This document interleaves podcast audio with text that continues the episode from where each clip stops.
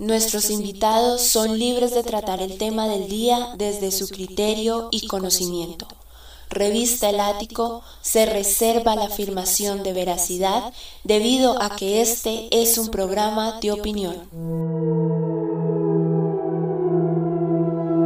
Cuando el reloj marca las 20 horas, vivirán las historias más aterradoras y escalofriantes en un solo programa. ¿Y tú estás listo para enfrentarlo? Prepárate para abrir las puertas del ático. Aquí comienza una nueva experiencia paranormal. Bienvenidos, bienvenidos, bienvenidos,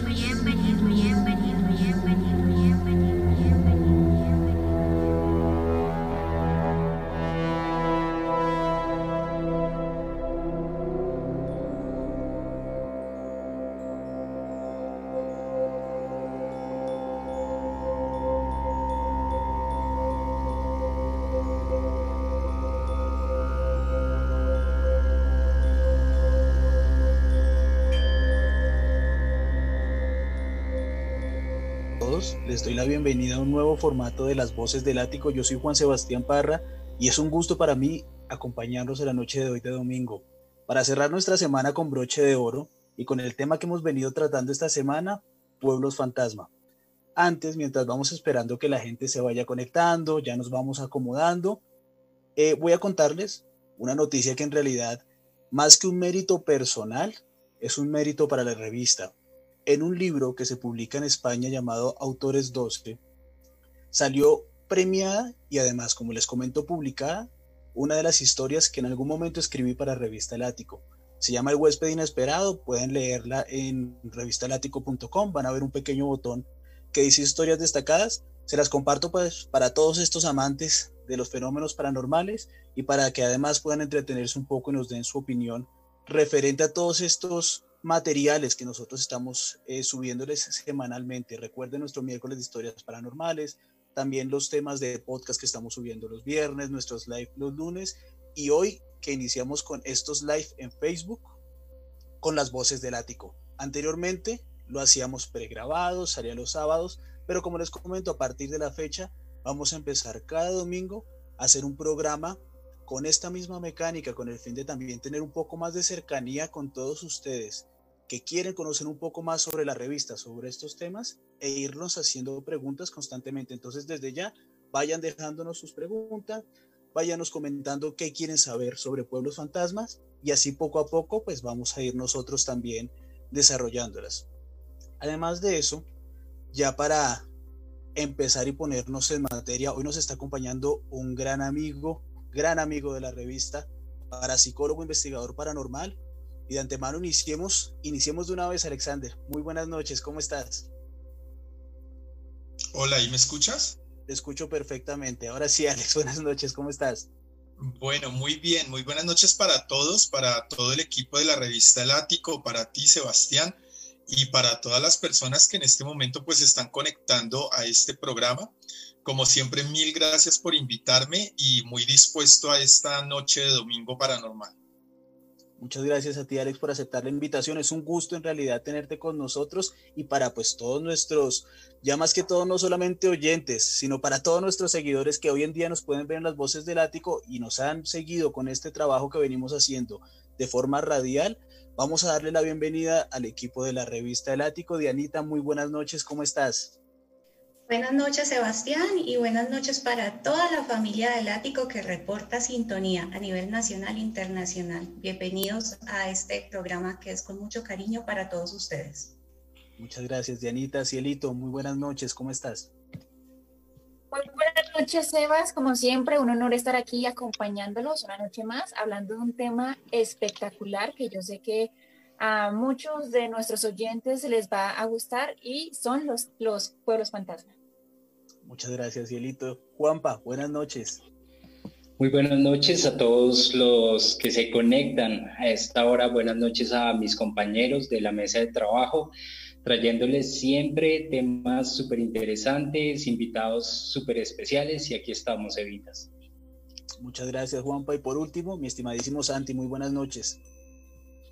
Hola, Sebas. Hola a todo el equipo de la revista. a nuestro gran invitado, Alex. Eh, muy, muy contento de estar aquí. Y bueno, estrenando una, nueva modalidad para todas aquellas personas que, nos quieran ver en vivo, que quieran interactuar con nosotros. Entonces, ahí cualquier cosita nos pueden estar escribiendo y vamos a estar pendientes. Muchas gracias Santi. Es bueno recalcar nuestro nuevo formato, Las Voces del Ático, ahora se viene en vivo todos los domingos. La hora está aún por determinar, hoy vamos desde las 9 de la noche y ya iremos poco a poco llevando el live hasta la hora que sea más conveniente para también intentar aclarar todas las inquietudes que les vayan surgiendo. Pero bueno, ya entrando en materia, Alex, sin más preámbulo, cuéntanos por qué razones los pueblos o caseríos que son abandonados podrían llegar a alojarse algunas entidades o algunas energías? Bueno, eh, digamos que hay muchas, mm, muchas teorías, hay muchas eh, historias de por qué algún lugar podría llegar a resultar, digamos que denominado como pueblo fantasma. En la antigüedad se hablaba de un pueblo fantasma sencillamente porque ya no estaba habitado por un ser humano, si nosotros vemos eh, incluso, por ejemplo, en Estados Unidos antiguamente, en los desiertos donde se creaban poblaciones muy pequeñas y sencillamente eran abandonadas, esto lo recordamos en películas, yo sé que todos ustedes son muy jóvenes, pero en películas de los años 60, 70 se mostraban, digamos que estos, estas películas de vaqueros e indios en donde las poblaciones desérticas pues eran muy pequeñas y con el paso del tiempo fueron quedando abandonadas.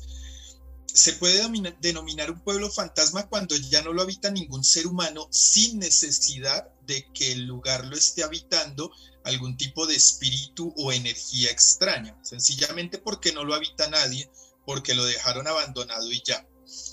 Pero cuando ya se empieza a hablar de la parte energética, se puede hablar de un pueblo fantasma, eh, de un lugar establecido donde hubieron fallecimientos, sobre todo en el caso de la muerte violenta, eh, de una muerte traumática, y también eh, pueden haber afectaciones energéticas de ciertos lugares donde tienen que ver incluso algo que se denomina o se ha denominado más o menos como desde el año 1920, si no estoy mal, 1930, eh, donde se empezó a hablar de algo que se denominan las líneas ley.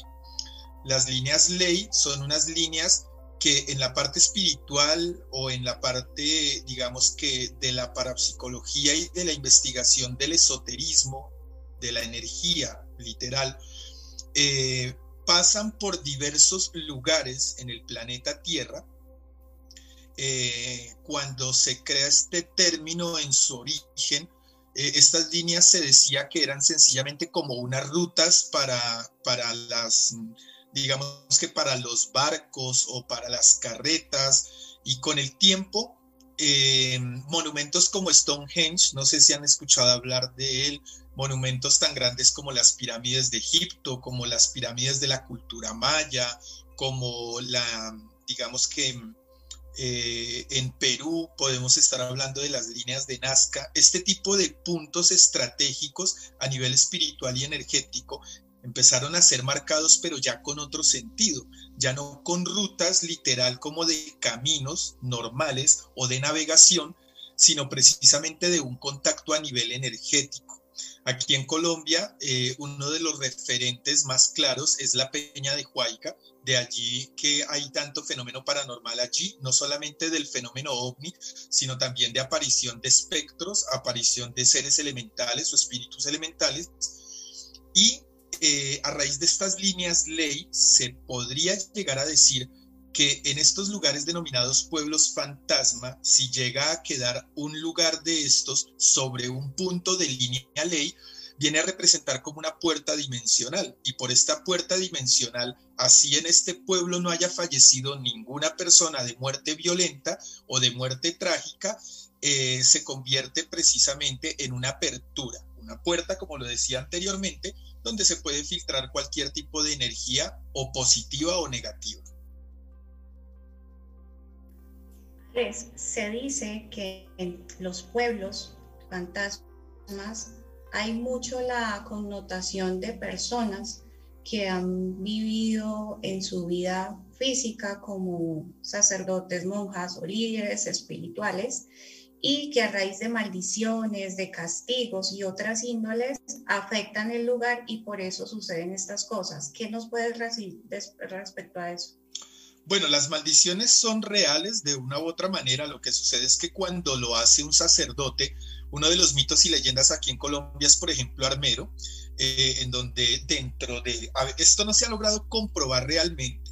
Eh, muchas personas cuentan esta leyenda de Armero, eh, en la cual precisamente un sacerdote es quien maldice el pueblo, maldice todas las personas que habitan allí, y de allí radica esta catástrofe que todos conocemos, donde fallecen más de 25 mil, 26 mil personas. Pero si nosotros miramos la historia de Armero, mucho antes de que este sacerdote hiciera esta maldición, ya habían ocurrido dos tragedias más. Una tragedia en un pueblo indígena que era muy pequeño y después otra tragedia ya con una población estimadamente alta. Y en tercer lugar viene esta tragedia que es la más cercana a nosotros en, el siglo XX.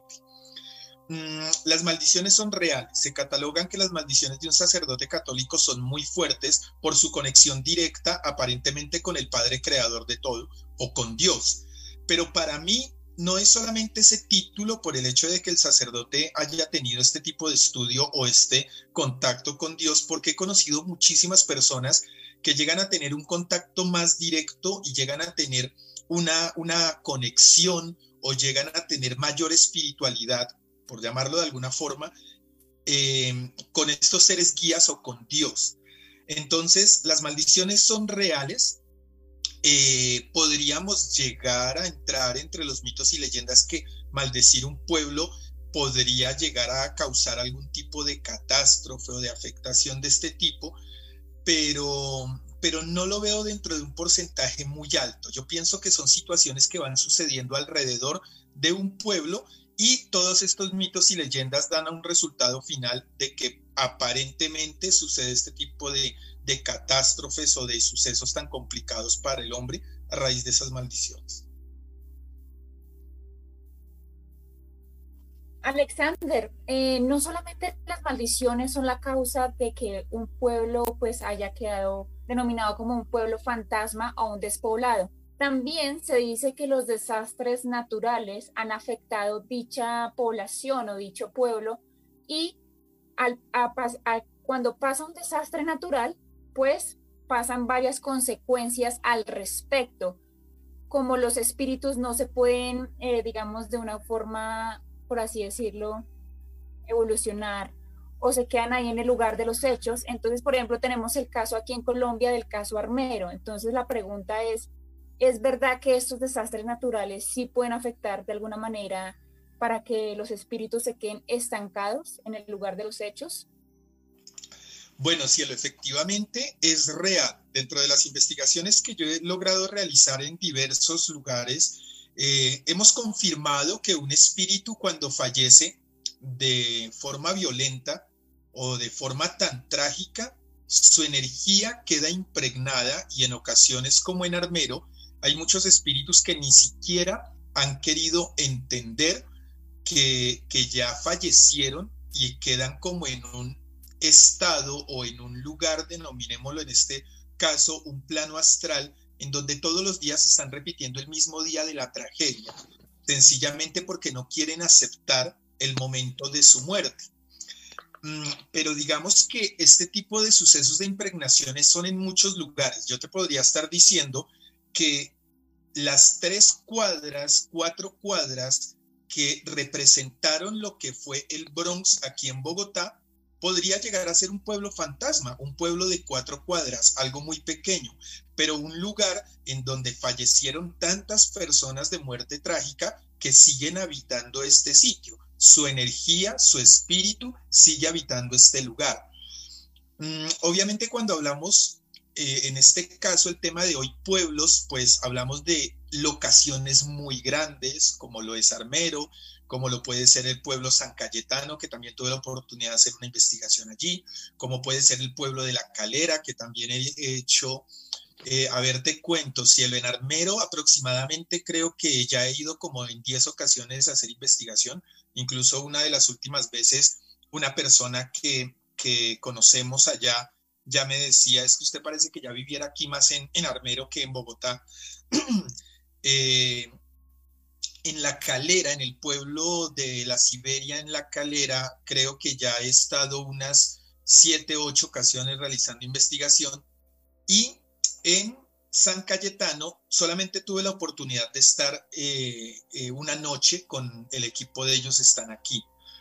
Mm, volvemos al punto, hablamos de estos pueblos por la grandeza, por, por su magnitud, pero hay lugares que pueden ser muy pequeños como un apartamento donde alguien se quita la vida, te voy a dar un ejemplo, se ahorca o, se envenena y su energía queda impregnada o implantada allí.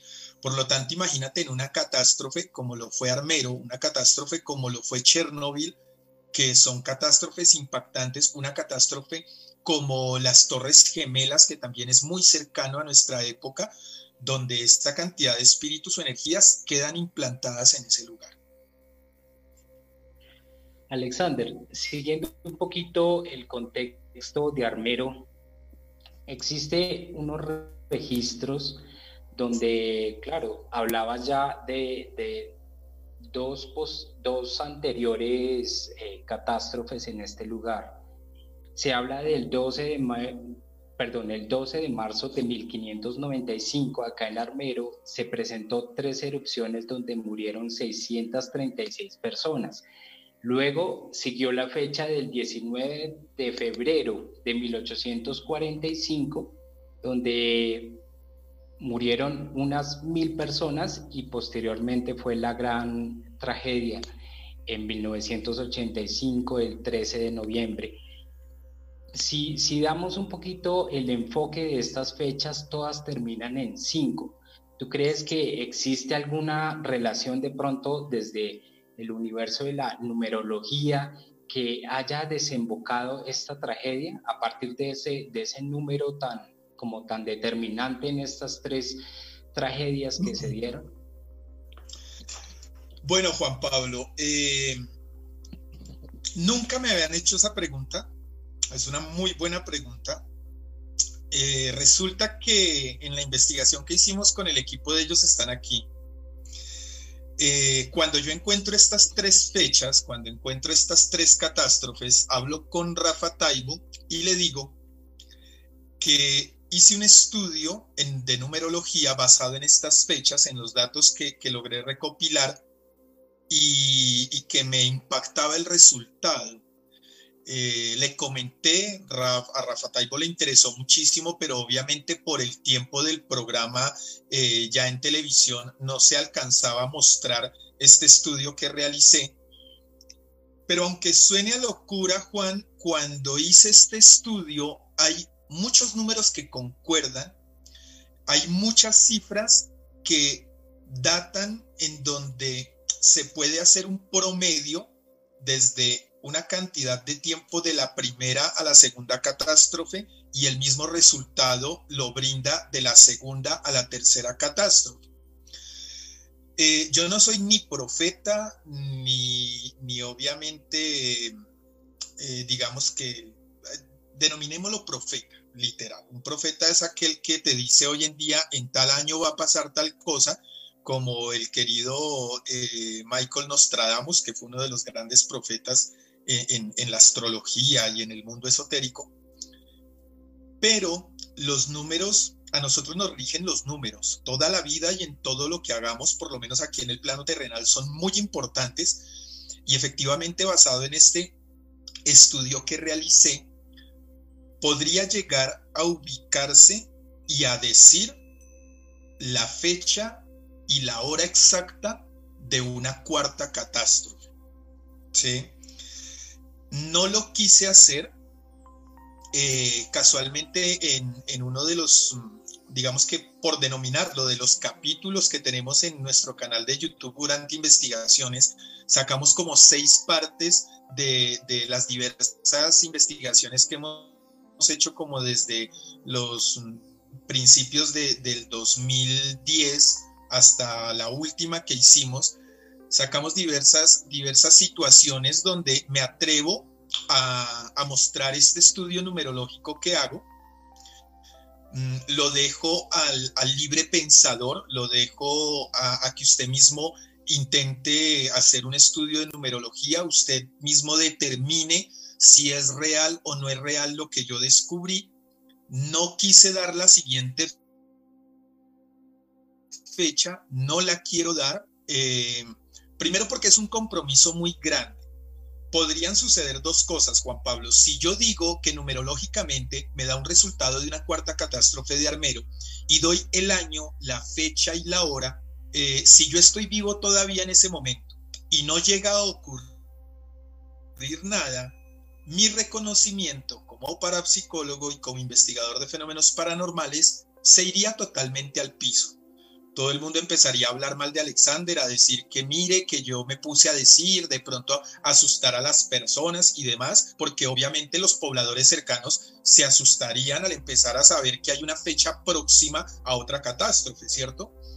Eh, por lo tanto, no, no quiero ni deseo obviamente dañar mi imagen como, como investigador y como parapsicólogo, pero voltemos ahora o coloquemos la otra cara de la moneda, donde si sucediera en la fecha, en el año y en la hora que este estudio de, numerología me brinda, pues sería el mejor parapsicólogo del mundo, el supervidente, el mejor eh, ¿cómo se le denomina esto? Eh, profeta y demás.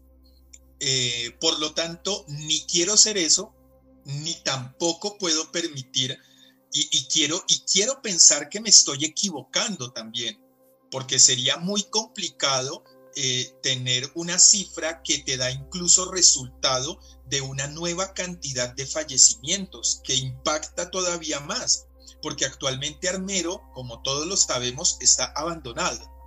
Hay poblaciones cercanas, pero el problema es que en, este estudio de numerología me muestra que también va a haber una cantidad de personas fallecidas. Entonces, es simplemente un estudio que hice, eh, me nació hacerlo, encontré unos resultados que me dan una coherencia y dejo el tema abierto para aquella persona que quiera investigarlo más allá y, ¿por qué no?, pueda avanzar más de lo que yo logré y entregar un resultado más, más serio, más factible, más fehaciente. Porque yo tampoco soy numerólogo. Dentro de todo lo que he aprendido, pues obviamente tuve que aprender parte de la numerología, pero no quiero ni hacerme llamar numerólogo ni profeta y es un tema que queda totalmente abierto. Es un tema que nos puede brindar Juan, buscar precisamente estos pueblos fantasma indagar en la historia, indagar en sus fechas y por qué no, de pronto, qué tal que cada uno de estos pueblos nos dé una coherencia numerológica, así como en mi caso me lo dio Armero. Ok, Alexander. Alexander, ya que estamos hablando de las pueblos fantasmas, eh, yo quisiera saber eh, si de las investigaciones que has hecho, aparte de Armero, ¿Cuál es ese otro pueblo que tú consideras se ha registrado una actividad paranormal bastante que se ha registrado que discúlpame que la última parte no te no se cortó eh, una actividad paranormal alta pues apartando Armero evidentemente pues porque digamos que es el hablando de pueblos fantásticos sí pues que tú hayas hecho investigación no pues mira que lo que pasa es que mm, Armero tiene su, su, particularidad muy importante y es la cantidad de fallecimientos, la cantidad de personas. O sea, recordemos que mínimo es una cifra de 25 mil. A medida del tiempo han venido avanzando, ya después dijeron que 26 mil. Entonces está en ese promedio, entre 25 mil y 26 mil personas que fallecieron. Eh, por lo tanto, las situaciones paranormales en este lugar no deberían de ser tan fuertes eh, por, esta catástrofe como tal. Lo que pasa es que, volvemos al punto, hay personas que van a jugar a estos sitios y hacen unas aperturas de negatividad muy altas. Eh, en el cementerio pues van a hacer trabajos de magia, de brujería, a, profanar las tumbas. Entonces obviamente ellos mueven la energía y se ha convertido como un portal donde permite que sucedan esta cantidad de fenómenos paranormales. Pero eh, si nos dirigimos a lo que es la calera. La calera es un punto que históricamente, hasta donde he logrado indagar, realmente no se habla de fallecimiento de personas en este sitio. Se habla que fue abandonado por diferentes causas, en ocasiones sencillamente porque la, fábrica de cemento que había allí toma la decisión de ya terminar con todo y todo el mundo se va y demás, pero realmente no hay una historia como tan complicada eh, en este caso como Armero. Pero, volvemos al punto, los fenómenos paranormales en el denominado pueblo fantasma de la calera también han, sido por acción de las personas. A este lugar, en las ocasiones que eh, fui con el grupo investigativo a hacer investigación, encontramos muchas situaciones complicadas eh, en la iglesia, sobre todo. Llegamos un día a encontrar fumadura de tabaco, velones negros, eh, sangre esparcida por el piso, mm, fuman el tabaco, perdón, mascan el tabaco también y lo escupen y hacen una cantidad de rituales de magia negra muy complicada allí. En diversas casas también encontramos personitas que iban a jugar eh, con elementos como la tabla Ouija, con elementos de hacer pentáculos a realizar apertura de astrales. Encontramos muñecos con los cuales se realizaban algunos rituales. Llegamos a encontrar sitios donde aparentemente van las parejas a tener relaciones sexuales y no solamente relaciones sexuales normales, sino lo que conocemos como la parte de, se me va en este momento, como lo que es sodomizar me hago entender, no sé de pronto si alguno de ustedes me puede corregir el término, pero creo que es ese, porque encontramos látigos, encontramos máscaras, bueno, todo lo que tiene que ver con esta parte sexual como tan, tan fuerte de una u otra manera. Y fuera de esto, ya después, ojo con esto, después de haber sido abandonado el pueblo de la calera, como, como es retirado no hay personas que habiten cerca. Eh, han llevado cuerpos de personas que han arrojado por ahí cerca o llevan personas y las han asesinado allí o llevan niñas, mujeres, las violan en este sitio, eh, las asesinan, dejan sus cuerpos por ahí o adicional van muchas personas a consumir alcohol y cualquier tipo de sustancia alucinógena. Por lo tanto, todo esto es lo que va causando esta afectación energética y este acercamiento de espíritus de cualquier tipo. Entonces, si yo veo niveles de manifestaciones espirituales, no significa que en el pueblo de la calera hayan menos manifestaciones que Armero, pueden haber o pueden existir iguales o mayores tanto en continuidad como en fuerza energética, pero mira que son dos instancias totalmente diferentes. En una fallecieron personas, en la otra es porque el ser humano se ha, encargado de contaminarlo, ¿sí?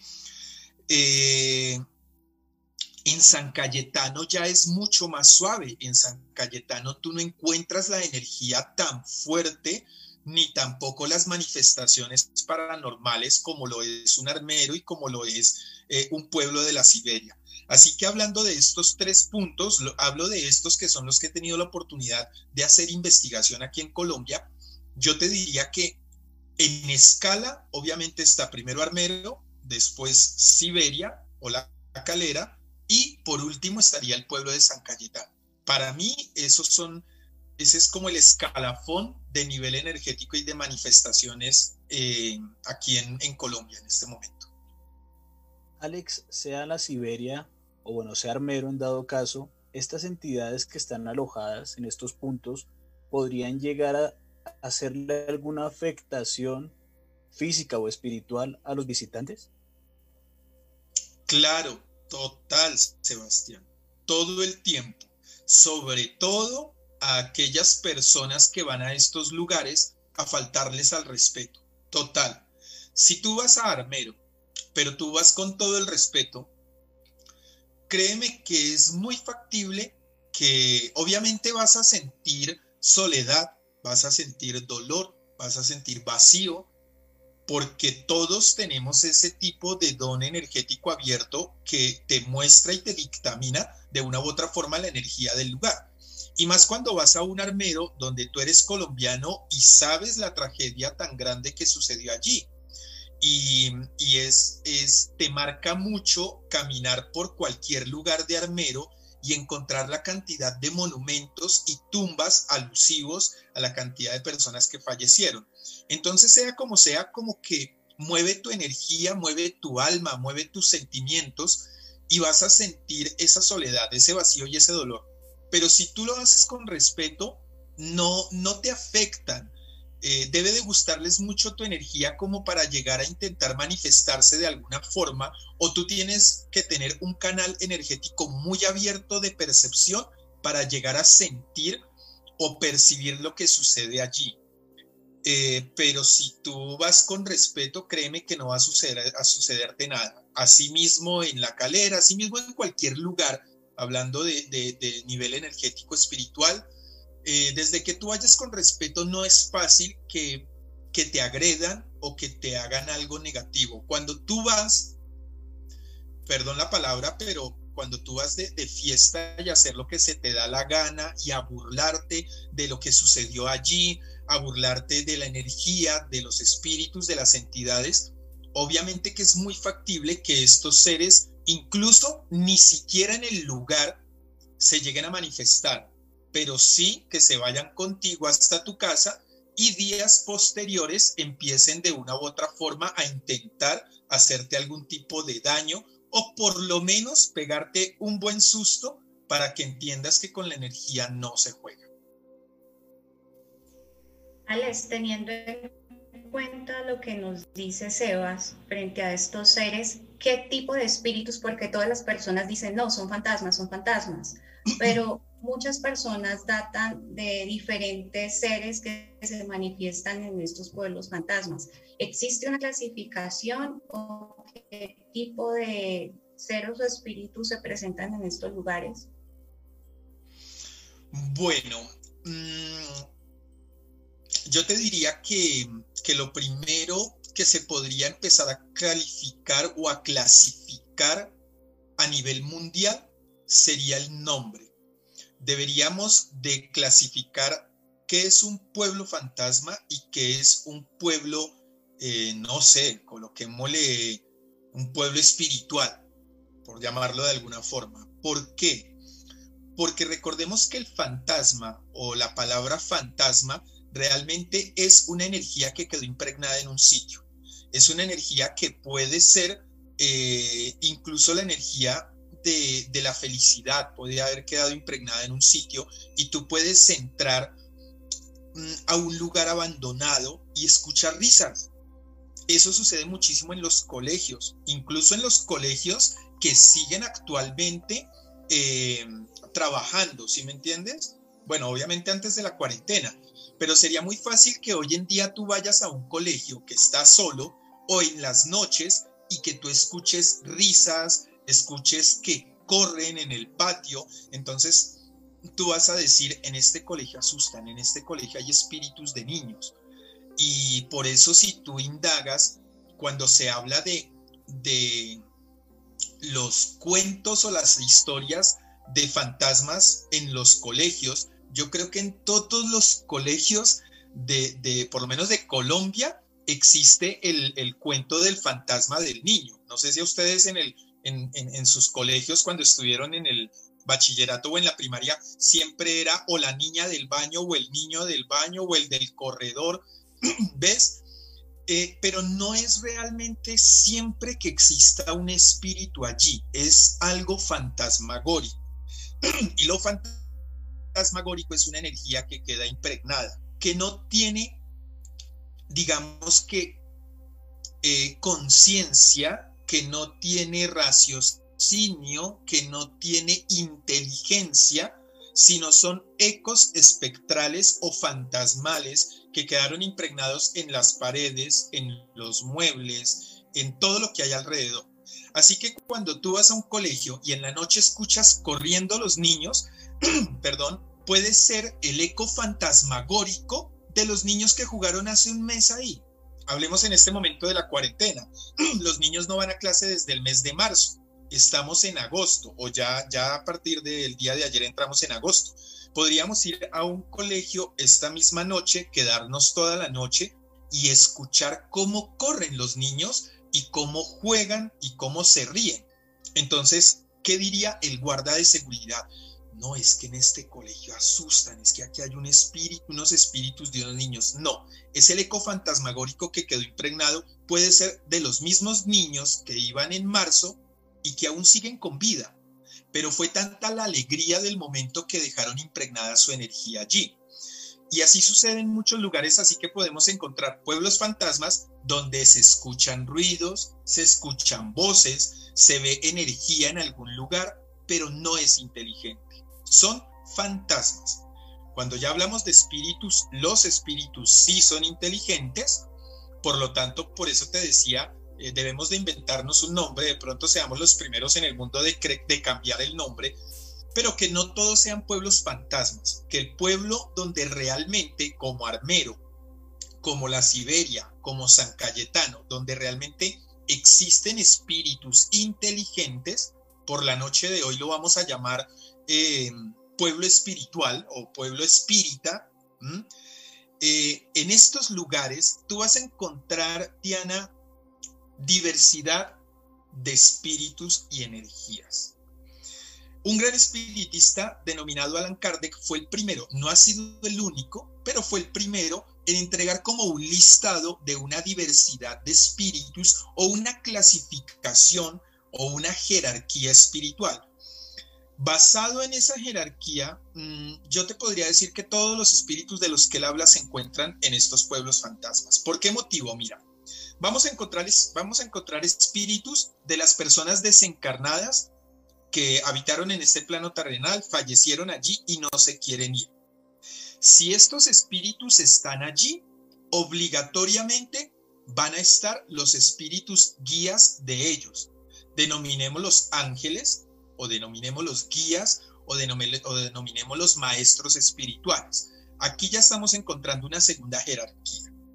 Si en este pueblo han hecho trabajos de brujería, magia negra, rituales satánicos, o demás, vamos a encontrar espíritus denominados demonios o esbirros del demonio. Si en este pueblo han ido parejas a tener relaciones sexuales, a hacer violaciones o peor aún, a hacer aberraciones eh, energéticas por medio de la parte sexual, vamos a encontrar un demonio o una clasificación demoníaca que podemos empezar por Asmodeo como su rey, pero también esbirros denominados incubos y sucubos. Y dentro de toda esta amalgama, en lugares donde ya la naturaleza empieza a apropiarse nuevamente de su sitio, del lugar, de lo que era de ellos, porque recuerden que todo era pasto, tierra, árboles, cultivos, matas y animales. Nosotros fuimos los que creamos el cemento, las calles, el ladrillo, el bloque y empezamos a destruir la naturaleza. Si tú vas a Armero, ya hay muchas partes de Armero que literal parecen selva. O sea, ya se está llenando o la madre naturaleza está devolviendo nuevamente, está reclamando lo que es suyo. Y cuando hablamos de la madre naturaleza, obligatoriamente tenemos que hablar de la gran gama de espíritus elementales que pertenecen a la madre naturaleza. En este caso hablamos de los cuatro elementos porque en la madre naturaleza se encuentran todos. Así que ahí, allí vas a poder encontrar duendes, gnomos, silfos, hadas, eh, ay, que el elemento agua, que de dónde van a haber sirenas. No, pues es que hay una diversidad y una gama de espíritus elementales que solamente con el rocío de una planta puedes llegar ya a encontrar una gama de espíritus elementales del agua. Entonces, si tú me hablas de, de, qué, cantidad de espíritus podremos encontrar allí, pues mira que básicamente o prácticamente podríamos encontrar casi todos los seres espirituales que por el hombre han llegado a ser conocidos hasta el día de hoy.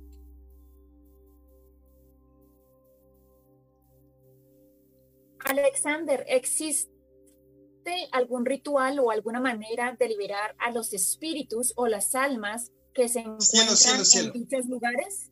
Cielo, discúlpame, discúlpame, te pido que me repitas nuevamente porque a mí se me pausó la pantalla y quedaron todos eh, haciendo caras bonitas, pero quedaron estáticos.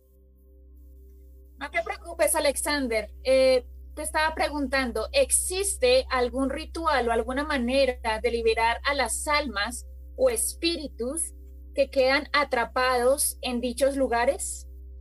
Claro que sí, cielo. En la parte de, la alta magia eh, y en la parte incluso de la angeología, tú puedes encontrar muchos rituales para darle liberación a este tipo de espíritus. Lo que sucede es que mm, cuando tú trabajas y, y estás redireccionado hacia el camino de la luz, tú siempre debes de respetar el libre albedrío de todos los seres y de toda la energía.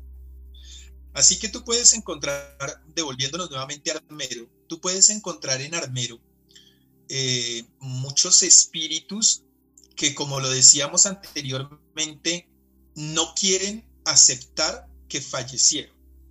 Entonces, tú puedes hacer un ritual para intentar mostrarles ese camino de transmutación, intentar mostrarles ese nuevo camino de vida, pero si ese espíritu no quiere aceptar su muerte aún, tú no lo puedes obligar.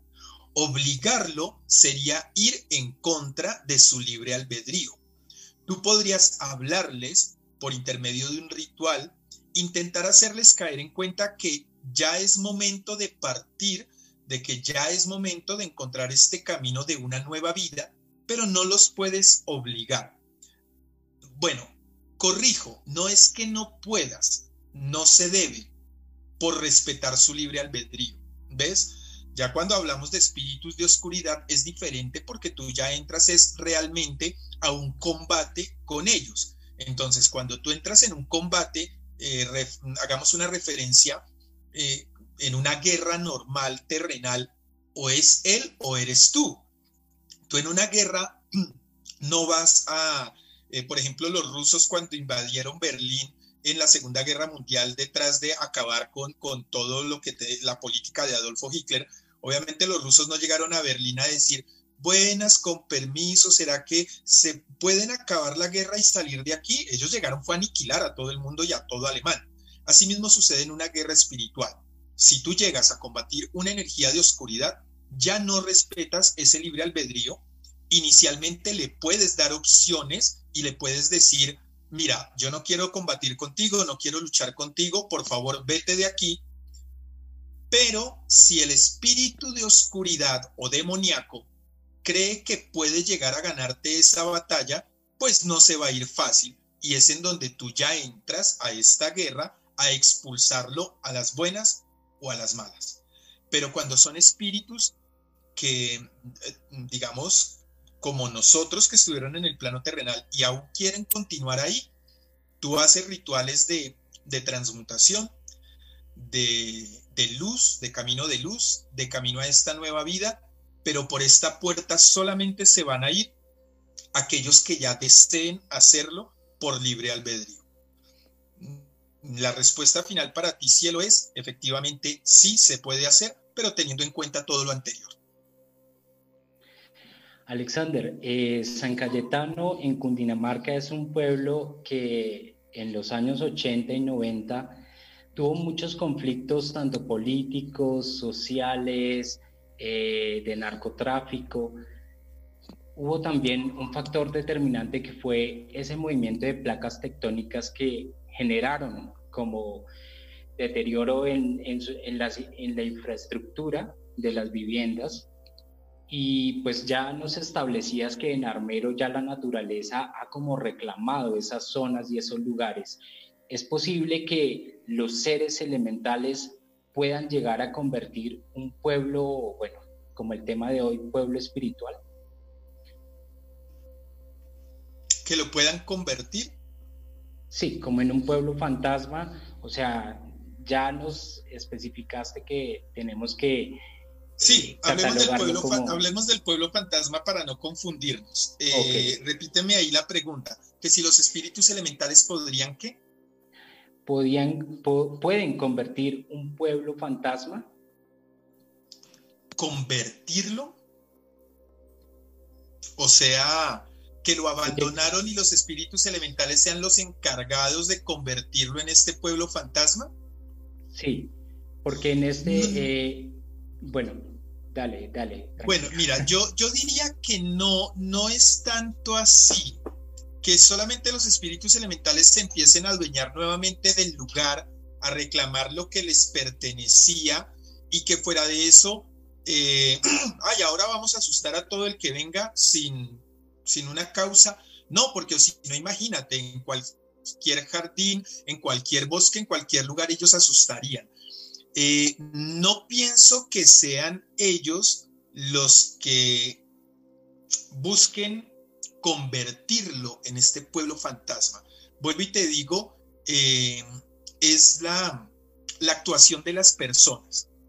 Cuando nosotros hablamos de cualquier tipo de magia, siempre, mira, habla tú, podemos hablar del vudú, podemos hablar de la santería, podemos hablar del mayombe, podemos hablar de, bueno, de cualquier tipo de magia, la que sea. Siempre prevalece la fuerza de los cuatro elementos, siempre. Cuando nosotros hablamos que la magia elemental es porque tú ya haces unas invocaciones directas a los espíritus elementales, pero en lo que es magia a nivel general, siempre todo se relaciona a la fuerza de los elementos.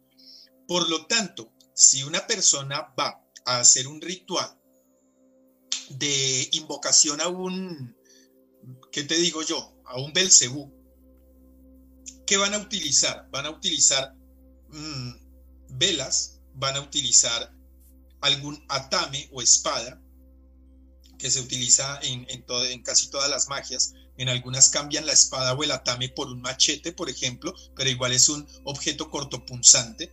Eh, pueden utilizar cáliz, pueden utilizar sangre, que viene a ser la representación del agua y de la vida. Te van a utilizar diferentes elementos. Cuando hacen este tipo de ritual y de apertura, ¿qué va a pasar?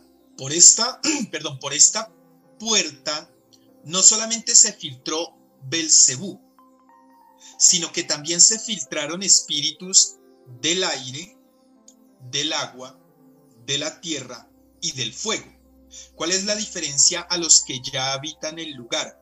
Que estos son espíritus elementales negativos, porque están entrando por una apertura de oscuridad. Cuando esto sucede, ahí sí estos espíritus elementales empiezan a buscar causar daño y a atraer más espíritus para que habiten ese sitio. Pero si en, un pueblo X, denominémoslo fantasma porque no vive nadie, no sucedió ningún tipo de fallecimiento trágico, eh, no sucedió una catástrofe como ya, ya lo hemos hablado, sino sencillamente lo abandonaron y la madre naturaleza se está apropiando nuevamente de lo que le pertenecía. Van a existir espíritus elementales, pero todos de luz, todos espíritus positivos que no te van a causar daño ni que te van a asustar, por llamarlo de alguna forma. Si nosotros vemos la mitología colombiana, hablemos de la mitología colombiana porque mitos hay en todos los países del mundo y en todas las regiones. Hemos escuchado hablar de la Madre Monte, hemos escuchado hablar de el Moán, hemos escuchado hablar de la pata sola, ¿ves? Pues resulta que en los estudios que yo he venido realizando me he venido dando cuenta o he descubierto que gran parte de estos mitos son espíritus elementales de una jerarquía muy alta que se han manifestado de esta forma para que el hombre, el ser humano, no continúe dañando su hábitat. Son espíritus elementales denominados custodios que tienen una fuerza tan alta que se te pueden presentar como el Moan solamente para que tú no sigas construyendo o dañando lo que hay ahí hacia adelante. ¿Ves? No todos son esos espíritus eh, demoníacos que te querían causar daño, que se te aparecía la llorona y empezaba, ay, mis hijos. Es más, creo que ustedes hace poco hicieron una historia eh, similar de la llorona o algo así. Eh, yo pienso Y vuelvo y te digo, aún sigo en la investigación, no te puedo decir al 100% que es real, pero yo te diría en este momento que tengo un 40-50% de seguridad que estos mitos y leyendas colombianos son espíritus elementales custodios que cuando salían a asustar a las personas o si actualmente lo siguen haciendo es reclamando y asustando para que no sigamos dañando la naturaleza. Eso podría ocurrir, pero ves la gran diferencia, no es el demonio ni son espíritus de personas desencarnadas, sino son espíritus elementales que están reclamando lo suyo. Y en este momento de esta cuarentena y de todo lo que estamos viviendo, nos hemos dado, dado cuenta que la naturaleza sigue reclamando y sigue reclamando. Mira, la semana pasada vi en, en, en la playa de Boca Grande en Cartagena que es una delicia estar tú ahí eh, en el mar bañándote y como ya nadie puede ingresar por el problema del, del COVID, ya han encontrado dos boas felices bañándose a la orilla del mar en la playa como cuando nosotros íbamos a Cartagena a disfrutarlo y está sucediendo en muchos lugares del mundo. La naturaleza está reclamando. Entonces, yo lo veo más en ese sentido, Juan. No lo veo de que ellos sean los que causen ese tipo de daño. Vuelvo y digo, aclarando que no hayan sido invocados para causar ese tipo de daño. Alex, eh, en el caso hipotético... Un cafecito para todos a la distancia, disculpa, te interrumpo. No, tranquilo, no tengo café, pero pues Ahora sí. Cheers.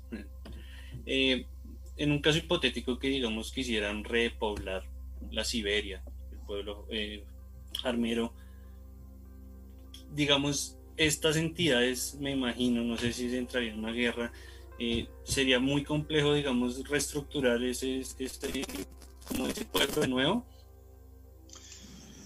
Santiago, qué pregunta tan espectacular. Mira, en el caso de Armero, mm, sería muy difícil volver a vivir porque no solamente que llegaran a asustarlos, como nosotros lo conocemos, no solamente porque llegaran a asustarlos, sino porque estos lugares ya quedaron impregnados de tanta energía negativa, de dolor, de sufrimiento, de tristeza, de abandono, que las personas que llegaran a habitar allí podrían empezar a impregnarse de esta energía y sus vidas empezarían a verse afectadas por ello. Te voy a dar un ejemplo. Eh, Armero, cuando, cuando estuve en su pleno auge, eh, era una ciudad, porque es que literalmente era una ciudad que en su parte económica era rica, estaba llena de riquezas, se movía muchísimo dinero en la ciudad de Armero.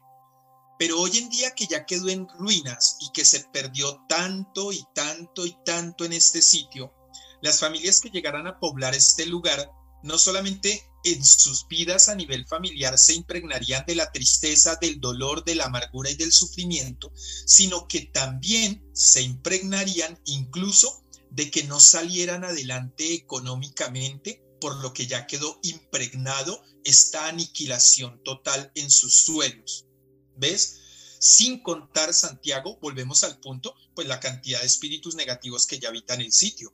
Entonces, si ya nos vamos a ese otro parámetro, empezarían a suceder eventos muy continuos de diferentes personas que de un momento a otro resultan en estado de posesión, porque estos espíritus van a buscar el provecho de que las personas que no tengan una fuerza espiritual lo suficientemente alta, ellos poder entrar a este cuerpo, intentar adueñarse de esos cuerpos y empieza el problema de la posesión.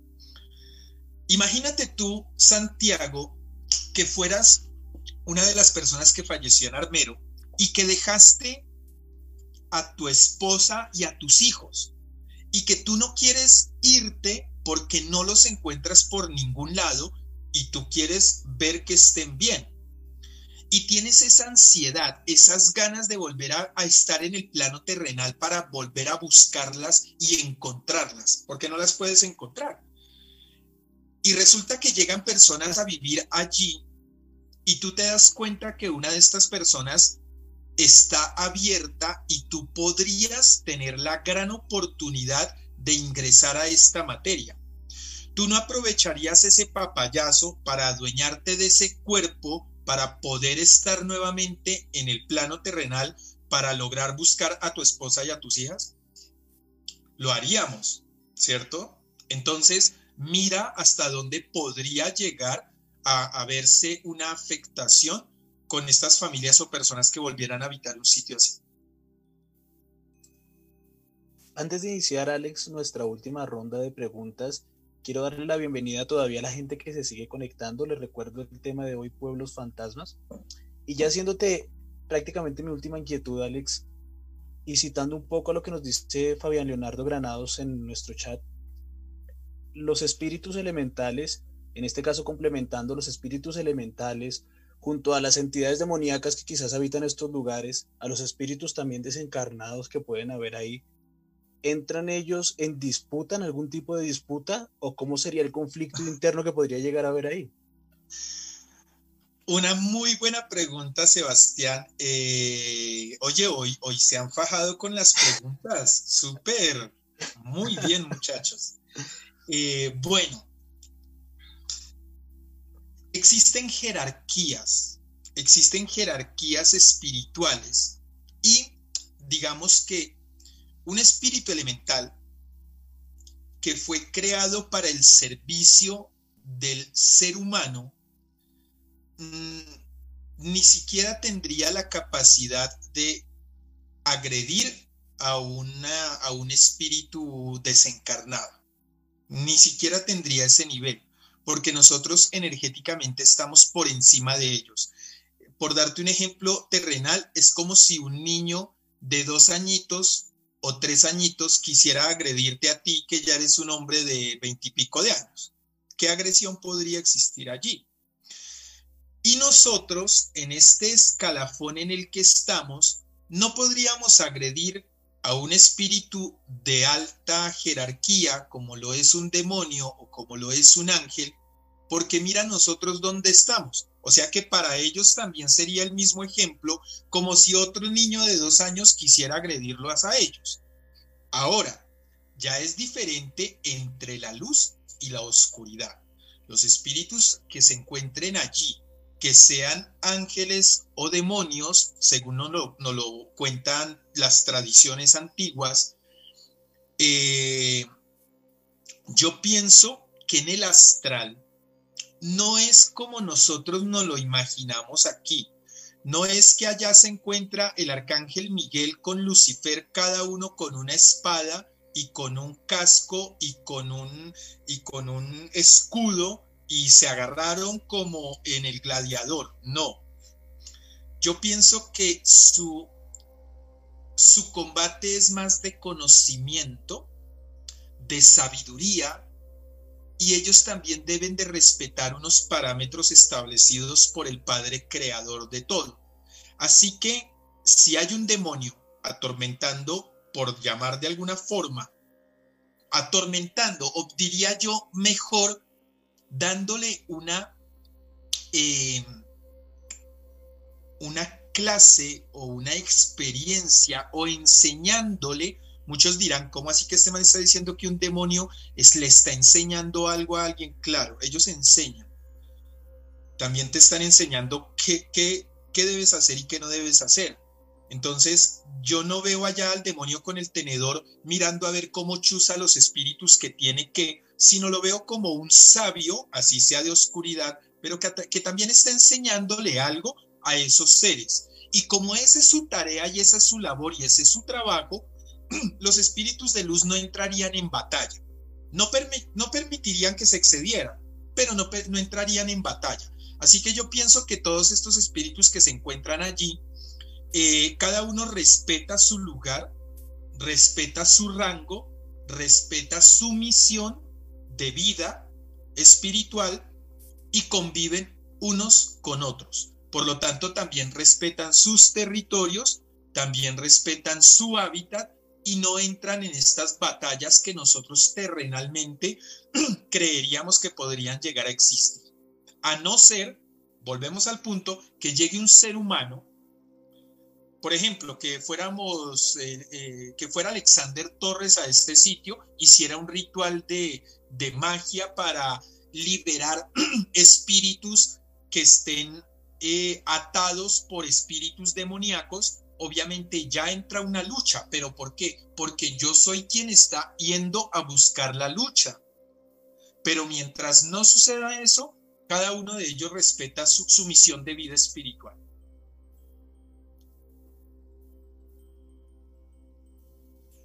Alex, hay algo muy particular y es que las personas, las personas que entran a estos lugares siempre van por la curiosidad y se encuentran diversos elementos y símbolos que dicen, me lo voy a llevar de recuerdo para mi casa. ¿Qué le suceden a las personas que hacen esas travesuras y no respetan los seres o las entidades que reposan en estos lugares? Se llevan una impregnación energética para su casa total. Total, porque, porque primero no te pertenece. Imagínate tú, Caminando por Armero y te encontraras una medalla, así sea una medalla de San Benito, teniendo claro lo que sucedió en este lugar. O sea, yo no me, yo no me la llevaría, solamente por el respeto a las entidades que se encuentran allí. Ah, que yo voy caminando y me encontré un billete de 50 mil pesos de, los que hoy en día tenemos, recógelo y llévatelo. Porque en el 86 ese billete no existía. O sea que se le cayó a algún visitante que pasó por allí. ¿Ves? Pero que tú te encuentres objetos que fueron de ese lugar. Mira, en la tumba de Omaira, eh, ya hoy en día existen dos tumbas porque como ya una la llenaron de todo, entonces no faltó el personaje que resultó con otra tumba, que estoy seguro que cuando terminen de llenar el segundo lugar, eh, ponle tú en cinco años, diez años, entonces ya van a resultar, ay, qué pena con ustedes, no era ni en el primer sitio ni en el otro. Ahora descubrimos que la tumba era en otro lugar, porque la idea es también la comercialización de muchas cosas. Pero la tumba de Omaira o esos lugares están llenos, mira, Diana, ¿tú, ¿tú has tenido la oportunidad de conocer Armero, de conocer eh, la, tumba de Omaira? Sí, señor. Sí, tú ya, tú ya sabes a lo que me refiero, la cantidad de artículos que tienen ahí, que novenas, que placas, que muñecas, que camándulas, escapularios, manillas, anillos, moñas, o sea, una cantidad de artículos que mira que al paso que van, ese lugar yo creo que va a aparecerse como la isla de las muñecas de México. Así, de la cantidad de muñecos que están llevando allá. Eh, entonces, es ilógico que tú vayas y cojas un objeto y te lo lleves disque de recuerdo para tu casa. Hay personas que lo hacen para trabajar brujería, que es diferente, como aquellos que van al cementerio a, profanar las tumbas. Y mira que nosotros somos, entre comillas, tan inocentes en muchas ocasiones, que tú podrías ir a la tumba de Omaira y quitarte tu manilla, la que ya llevas portando tres meses, un año, y que te gusta tanto, tanto, pero tanto, pero que tú vas a la tumba de Omaira y la cuelgas allá para que te haga un milagro o te haga un favor. Y tú no te estás imaginando que al poco tiempo después puede llegar una persona que trabaje brujería, cogió tu manilla y se la llevó para hacer brujería. ¿Tú crees que esa brujería le va a caer a Omaira? esa energía le va a caer a la persona que fue y dejó la manilla allí. ¿Ves?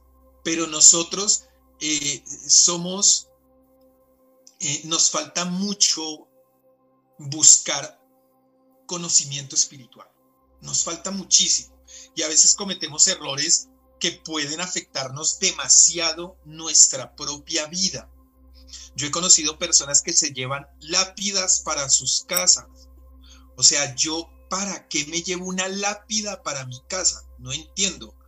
Eh, a no ser que es que no tenga ni piedra para partir la, la panela y me lleve la lápida para partir la panela.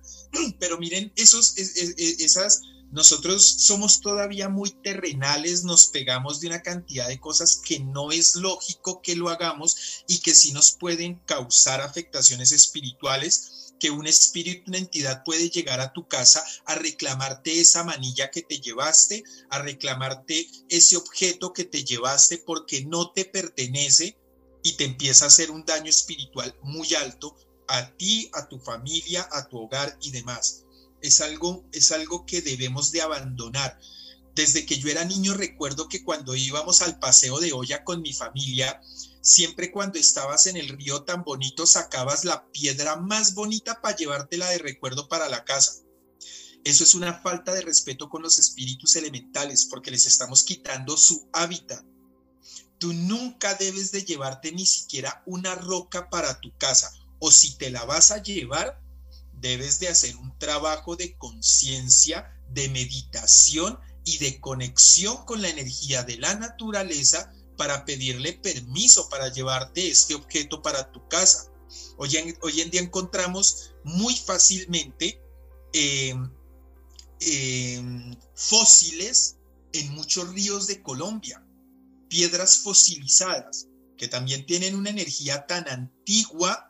A ver, estamos hablando de fósiles, imagínense en la antigüedad que tiene, y si nosotros no pedimos autorización o permiso, es muy posible que espíritus elementales lleguen a tu casa a molestarte la vida y, y, tú a veces por falta de conocimiento, pero porque aquí no había nada y ahora yo veo, escucho ruidos, sombras, me mueven las cosas, eh, ¿qué pasó? ¿Sería que me hicieron brujería? No, se te pegó un espíritu elemental de esa piedrita que te trajiste del río en tu último paseo de olla. Entonces, eh, vuelvo y repito, la energía, el espíritu, hay que respetarlo muchísimo y no por no no adueñarnos de objetos que no nos pertenecen y mucho menos en estos lugares de muertes trágicas, de soledad y de dolor. Alex, es, decir que sin necesidad de uno llevarse un objeto, uno puede tocar, por ejemplo, un hueso humano o una lápida e, y de igual forma llevarse una energía negativa o quizás que ésta abra algún tipo de portal? Bueno, cielo, eso depende de, de dos razones muy básicas. La primera es de tu intención. Si tú estás tocando una lápida, he visto eh, en muchos cementerios que las personas van a orarle o a rezarle a las almas benditas eh, para pedir algún favor, pero no hacen ningún tipo de manejo ritual, ni lo hacen de forma negativa, y, su petición no es hacerle daño a nadie, sino como por darte un ejemplo, em, necesito pasar el examen de la universidad y van a los cementerios, oran y de pronto tocan las lápidas o le hacen golpecitos al muerto en la lápida. ¿Sí? En ese tipo de, situaciones y de casos, no te va a pasar nada. O sea, tampoco podemos vivir ahora asustados, eh, metidos tras de que ahora nos toca con tapabocas y con guantes y todo. Imagínate entonces todos con escafandra, escafandra áurica para que no nos afecte nada de energía no porque tú lo estás haciendo de una intención que no es negativa. Lo preocupante está en que llegues a tocar un objeto que haya sido o haya pertenecido a algún tipo de ritual negativo. Eso sí ya es diferente. Si tú encuentras un hueso, eh, yo por lo menos yo te lo digo, cielo, yo que he tenido la oportunidad de estar en tantos lugares de cementerios, de fosas comunes, de, este tipo de catástrofes, eh, de sacar entierros en cementerios de brujería que tienen tantos artículos como huesos de, de animales o de personas, yo no los toco. O si los toco, los toco con guantes y le hago una consagración especial a esos guantes para tocarlos porque sé qué tipo de energía puede tener. Entonces, una persona que vaya y toque un hueso no tiene una muy buena intención o es muy morboso para ir a meter una mano en, una tumba que esté abierta. Para mí eso es irrespeto. Y cuando tú ya estás irrespetando, pues también te puedes ver afectada energéticamente. Pero mientras tú todo lo hagas con respeto, créeme que no, no, o sea, tampoco, imagínate, no podríamos vivir porque todo, todo en algún momento fue tocado por alguien negativo. Lo que sí no es bueno y no es recomendable, pero eso ya sería para otro tema muy diferente, pero te voy a dar el ejemplo, es, digamos, esa chaqueta que tú tienes, es, no sé, es una chaqueta, es un saco muy bonito que tú tienes amarillo, eh, es que es diferente que tú, por algún motivo, Diana, fuera a tu casa a visitarte y no llevara saco. Y tú, cielo, como amiga de Diana, tú, no, no te preocupes, ven y yo te presto este saco eh, y me lo devuelves en estos días y le prestas ese saco que tú tienes. Ahí puede haber una impregnación energética. ¿Por qué?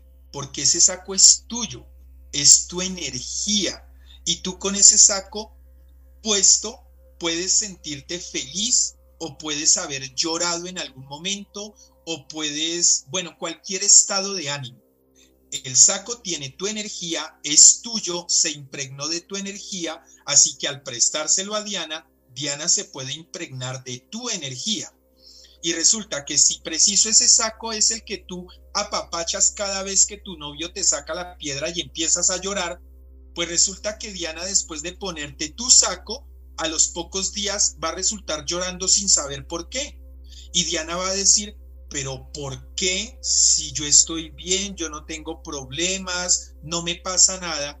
Pues resulta que fue porque tu impregnación de dolor en ese saco, si ella es débil espiritualmente, se le pudo haber impregnado. ¿Ves? Es por dar un ejemplo, cielo.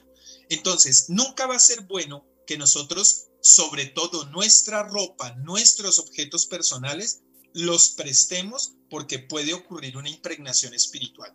Pero si yo voy y te toco eh, tu saco por encima sin, poner, sin ponérmelo, pues tampoco es que hay, no, ya eh, juguemos mm, a la lleva, te toqué, me puse a llorar porque cielo había llorado con ese saco. No, no, tampoco hasta allá, pero sí energéticamente pueden haber impregnaciones.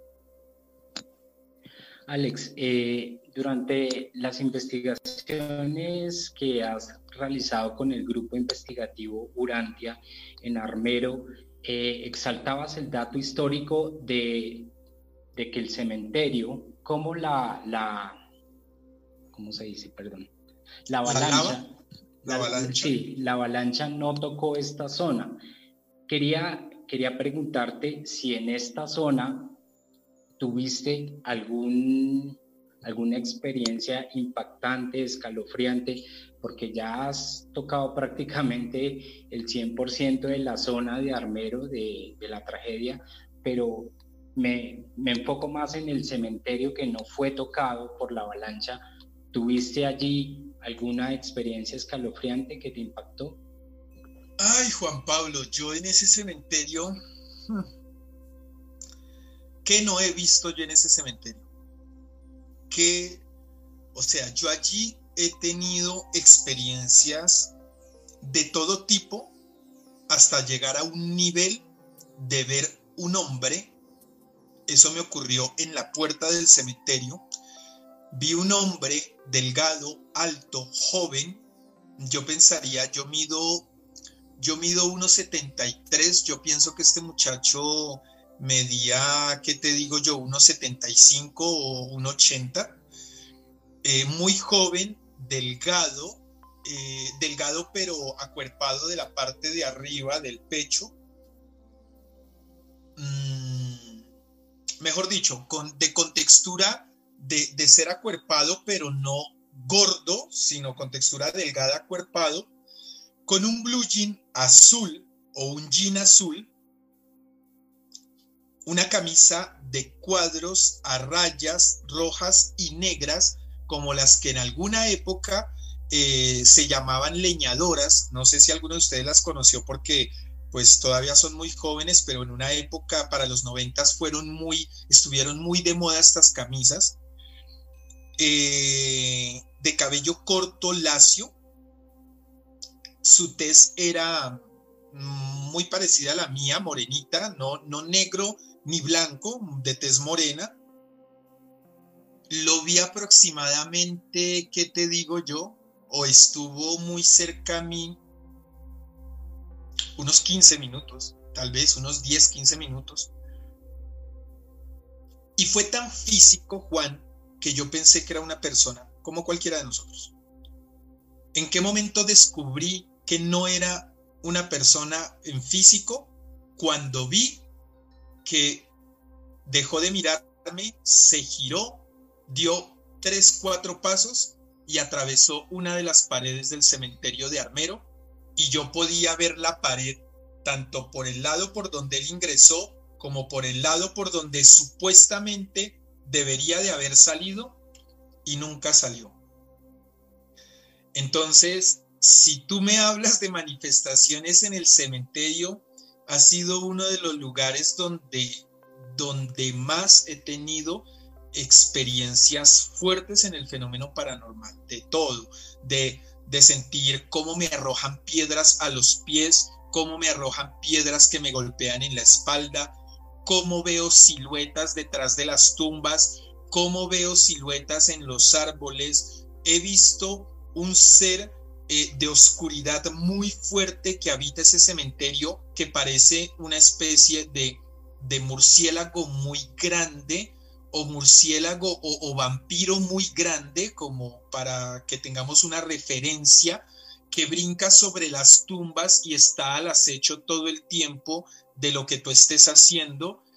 Eh, no, es que, o sea, he, tenido tantas experiencias allí que se nos iría otro live contándote exactamente punto a punto todo lo que yo he vivido allí con, con este tipo de energía bueno, bastante denso. Eh, Alex, ya que estamos hablando como de lo personal que has hecho, ¿qué pueblo fantasma, digamos, en Colombia consideras que te falta y obviamente quieres ir? O sea, que tú digas, tengo que ir sí o sí. Ay. Oiga, ustedes estudiaron mucho estos días, de razón que me acordaron del live 15 minutos antes. Estudiaron mucho estos días, muy bien.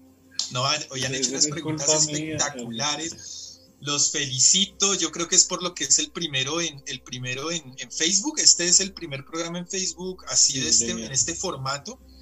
Pues los felicito a todos de verdad porque, porque las preguntas han sido espectaculares, muy buenas. A ver, digamos que mm, yo sé que en Colombia hay muchísimos pueblos abandonados o denominados pueblos fantasma pero me gustaría ir a aquellos pueblos donde han ocurrido matanzas como la de hace muchos años, donde la guerrilla entra y asesinó a muchísimos soldados, a muchísimos policías y se llevaron a otros tantos secuestrados que atacaron con cilindros bomba, ¿cierto? que ni siquiera tengo la necesidad de decirte el nombre porque tristemente en la historia colombiana existen muchos pueblos así. Muchos pueblos de matanzas, de paramilitares, de guerrilleros, que, que están abandonados y que no es fácil precisamente llegar a, a estos sitios o a estos lugares porque aunque se siga vendiendo la idea a nivel mundial y a los colombianos que la guerrilla ya no existe o que ya son muy poquitos y que los paramilitares no existen o que ya son muy poquitos, pues eso es lo que nos quieren vender, pero la realidad es otra. Entonces muchos de estos pueblos, si no la gran mayoría, todavía eh, los que los dirigen, literal, los que los dirigen y los dueños y los que dicen quién entra y quién no entra son estos grupos subversivos que obviamente no creo que llegue yo allá a decirles, ay, ¿será que me dejan entrar a hacer una investigación en este pueblo donde ustedes hicieron una matanza hace 10 años atrás? Yo creo que, eh, imagínate, no regreso. Mm, ¿Ves?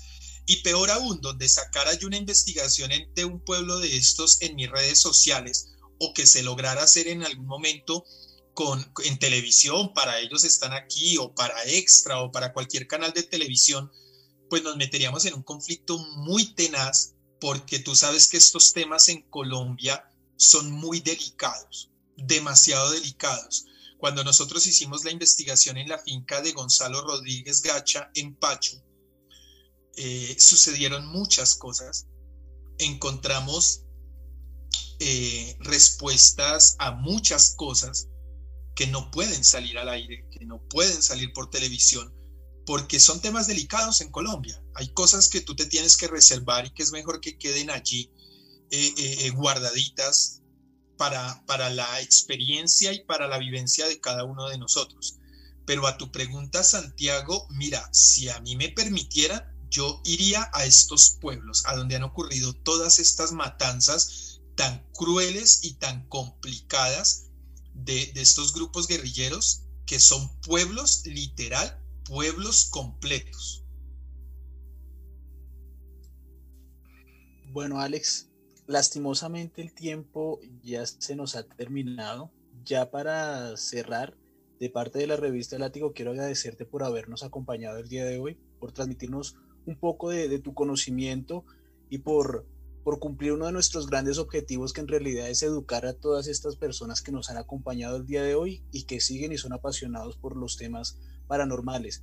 Antes de terminar, sí me gustaría que, que nos dieras unas palabras, unas recomendaciones referentes a estos temas que estamos tratando y evidentemente a lo delicado que también son. Bueno, Sebastián, eh, ¿Qué te puedo decir? Yo pienso que cada uno de nosotros tiene un hogar, cada uno de nosotros tiene una familia, cada uno de nosotros tiene una casa y cada uno de nosotros es delicado con sus cosas. A cada uno de nosotros no nos gusta que llegue cualquiera y se vaya acostando en mi cama o vaya esculcando en mi armario o se vaya poniendo mis calzoncillos y ni siquiera dijo con permiso. O peor aún, a ninguno de, de nosotros nos gusta que llegue alguien a nuestra casa, ingrese y se, lleve así sea un espero de mil pesos, porque es mío. Y a mí no me gusta que me cojan mis cosas, peor sin permiso, o peor aún, que se las roben. Así que yo le diría a todas las personas que nos acompañaron esta noche que cuando vayan a un lugar de estos, sientan que es su casa, perciban que es su casa y no hagan en estos lugares lo que no les gustaría que les hicieran en su casa. No roben, no se lleven lo que no es suyo no falten al respeto, entren con permiso, dejen la curiosidad, dicen por ahí la curiosidad mató al gato. Si les gusta mucho el fenómeno paranormal, la parapsicología, la espiritualidad, busquen cómo estudiarlo. Hay muchos lugares, no solamente, yo siempre obviamente tengo que hablar de la Academia Urantia porque es mi academia, pero no solamente existe la Academia Urantia, existen muchos lugares donde tú puedes aprender estos temas espirituales y, enfocarte realmente, ojalá sea para el camino de la luz, pero, pero no hagas cosas por hacerlas, ni por curiosidad, ni por sentirte el más grande, ni por mostrar en redes sociales que eres lo que no eres, porque he visto muchas personas que he conocido parte de quiénes son y se leyeron un librito de 50 páginas y hoy en día en redes sociales son eh, los que más saben de energía y los que más, mejor dicho, pero también he visto cómo, cómo este tipo de personas terminan mal, cómo sus grupos no les duran porque empiezan en unos conflictos impresionantes y estos conflictos vienen es precisamente por las afectaciones espirituales de faltar al respeto en estos lugares, a los espíritus, a la energía,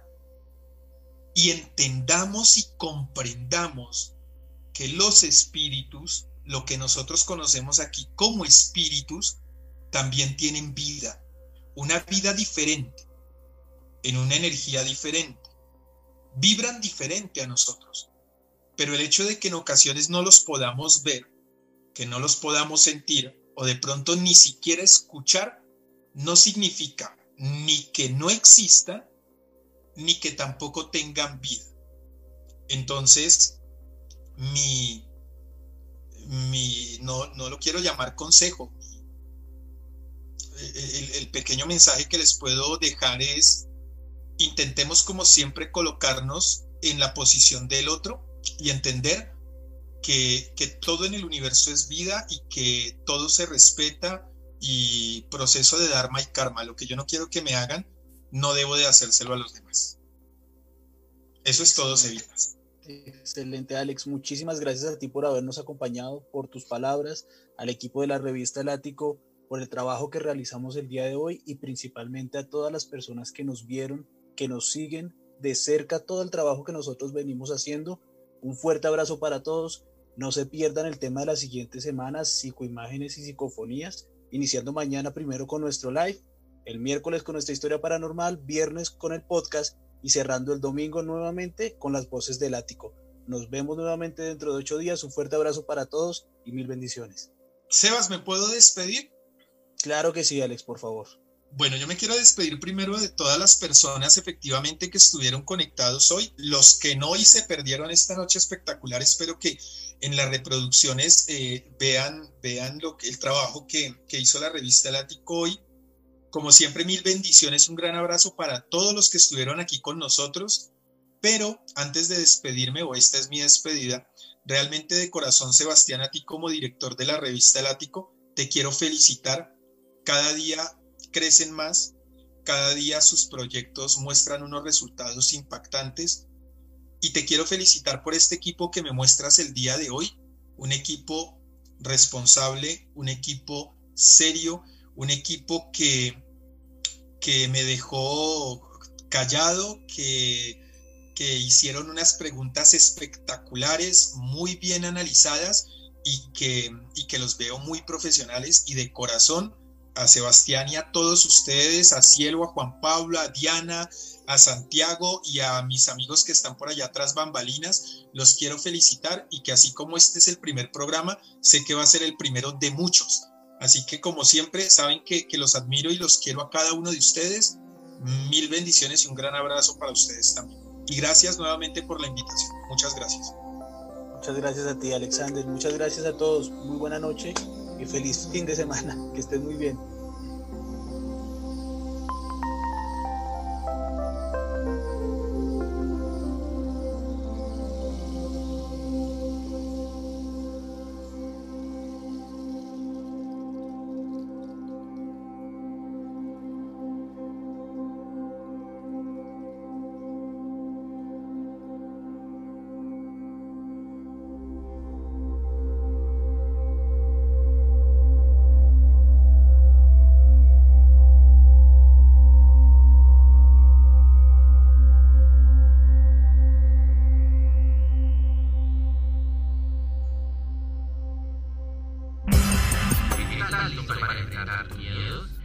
Te trae el mejor contenido paranormal, entrevistas, relatos y mucho más. Adquiere la revista en nuestra página web revistalático.com.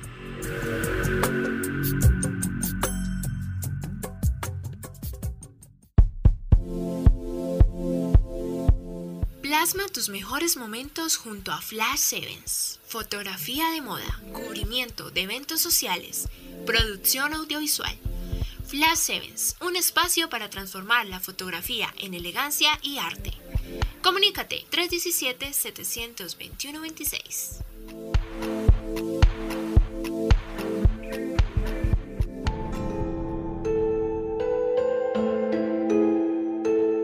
Llegado al final de este viaje paranormal.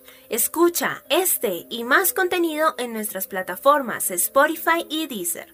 Encuéntranos como las voces del ático y en nuestro sitio web como revistalático.com.